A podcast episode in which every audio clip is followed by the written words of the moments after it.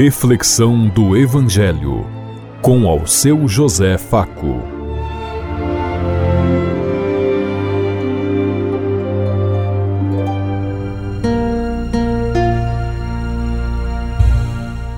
Paz e bem a todos os ouvintes da Rádio Construtiva e todas as emissoras em sintonia conosco e o povo que nos ouve. Queremos levar até você uma mensagem de amor através da palavra de Jesus Cristo, hoje no Evangelho de Marcos, capítulo 3, versículo 1 a 6. Quarta-feira, 17 de janeiro de 2024. Que a graça e a paz de Deus Pai, Deus Filho, Deus Espírito Santo vos ilumine nesse dia e seja uma boa notícia para todos.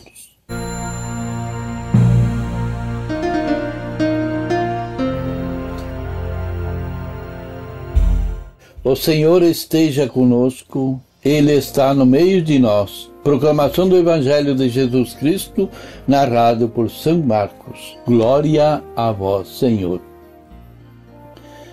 Jesus entrou de novo na sinagoga. Havia ali um homem com a mão seca. Alguns observavam para ver se ele haveria de curar em dia de sábado, para poderem acusá-lo. Jesus disse ao homem da mão seca: Levante-te e fica aqui no meio. E perguntou-lhe: É permitido no sábado fazer o bem ou fazer o mal? Salvar uma vida ou deixá-la morrer?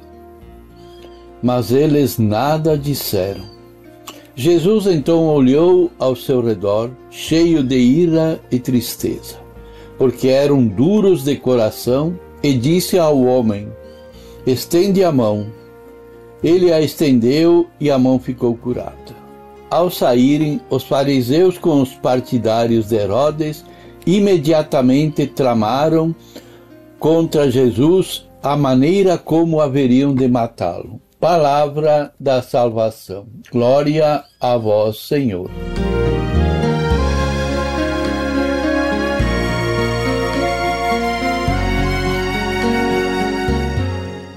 A cura do homem de mão seca se dá no centro de mais um conflito entre Jesus e alguns dos seus adversários, fariseus, mestres da lei e assessores de Herodes, que procuravam sem descanso um motivo para acusá-lo.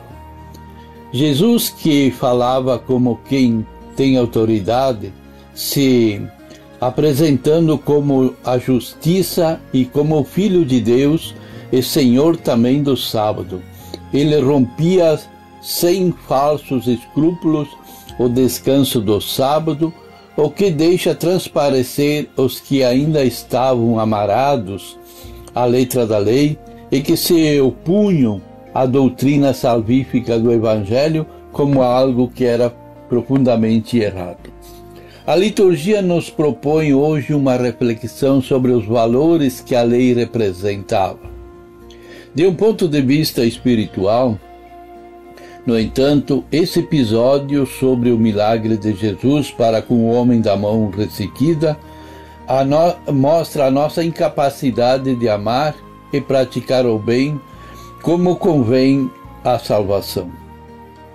É melhor seguir a lei ou fazer a vontade de Deus?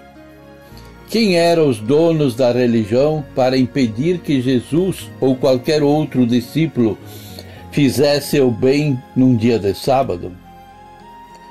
É, é só com o auxílio da graça de Deus, sem a qual nada podemos fazer, que nos tornamos capazes de realizar aquelas obras de justiça que o Pai espera de cada um de nós e deseja nos recompensar pela nossa participação no seu plano. Privado, pois, o auxílio sobrenatural de Deus, o homem é moralmente impotente para observar por longo tempo os mandamentos da lei de Deus, que se resumem em um único mandamento que é Amarás o Senhor teu Deus de todo o teu coração, de todo o teu espírito e de toda a tua alma, e o teu próximo como a ti mesmo. Não só de forma mereci, de merecimento, ninguém merece nada. Tudo é dádiva do amor de Deus. tudo o que nós nos diz em relação à vida eterna, mas nem mesmo quando a substância nos, nos receitos sem Deus não somos nada, somos completamente incapazes.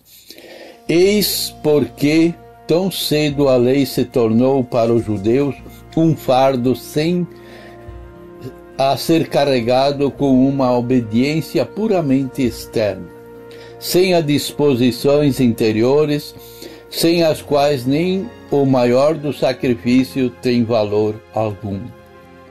Por isso, devemos hoje entender nossa, estender a nossa mão ressequida a Jesus e, humilhados diante dele, confessar nossa incapacidade de amar como ele ama e de fazer como convém o que ele deseja.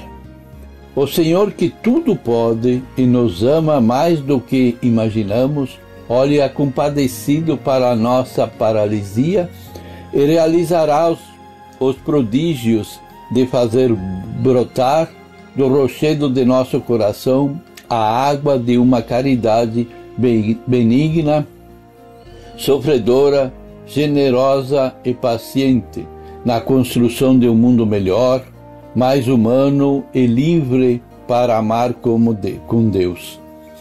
Livre como Jesus que transgrediu todas as leis, profanou a sinagoga e incomodou a todas as autoridades ao chamar o homem da mão seca para o centro da sinagoga, lugar que só poderia ser usado e participado pelos sacerdotes. Além de colocá-lo no centro da celebração, tocou na mão seca do homem, coisa condenada pela lei, e mais curou, e ao curar, o libertou do peso da exclusão social, devolvendo-o ao convívio da comunidade.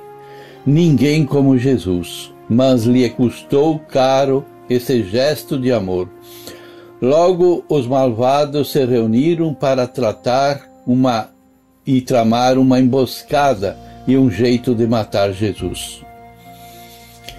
E você, você hoje, de que lado está? Com Jesus ou com o poder que a toda hora trama a morte e mata muitos dos filhos de Deus?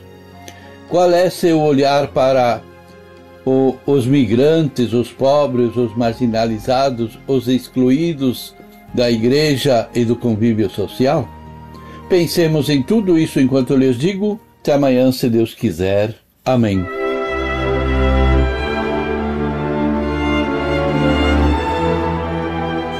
Você ouviu Reflexão do Evangelho com ao seu José Faco.